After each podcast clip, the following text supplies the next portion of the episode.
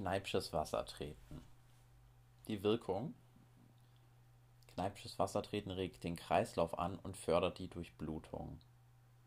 Es kräftigt die Venen, hilft gegen Krampfadern und wirkt gegen heiße Beine. Es hilft auch bei Migräne, fördert den Schlaf bei einer Anwendung am Abend und hat eine beruhigende Wirkung. Es regt den Stoffwechsel an und stärkt das Immunsystem. Indikationen sind Herz- und Gefäßkrankheiten, die Neigung zu Bluthochdruck, niedriger Blutdruck, Kreislaufstörungen, leichte Durchblutungsstörungen, Einschlafstörungen, Müdigkeit, gefäßbedingte Kopfschmerzen und Wetterfühligkeit.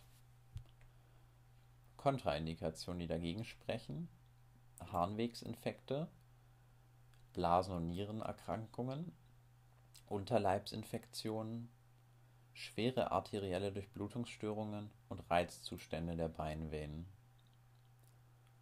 Relative Kontraindikationen sind zum Beispiel die Menstruation.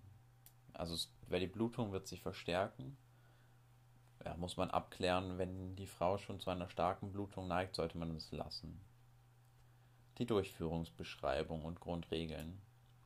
Die Wassertemperatur sollte recht fresh sein, 8 bis 18 Grad. 8 bis 18 Grad und geht nicht höher als bis zum Knie. Vor dem Wasser treten. Füße und Beine müssen warm sein.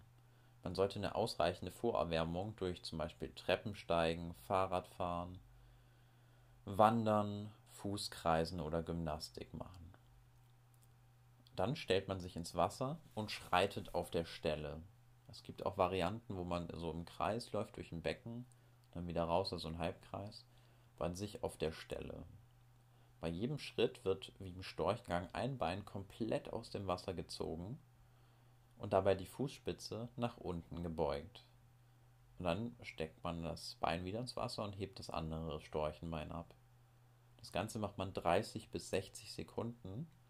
Man dreht sozusagen eine Runde und geht dann wieder aus dem Wasser raus.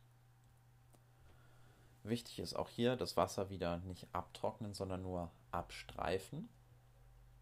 Und eine Nacherwärmung ist auch wichtig, also wieder Bewegung. Ich weiß nicht, ob ich es gerade schon gesagt hatte, aber wenn man diese Runde gedreht hat und aus dem Wasser raus ist, streift man das Bein nur ab und trocknet es nicht ab und eine Nacherwärmung durch, wie beim Vorerwärmen durch die gleichen Aktivitäten, zum Beispiel Wandern, ist wieder geeignet.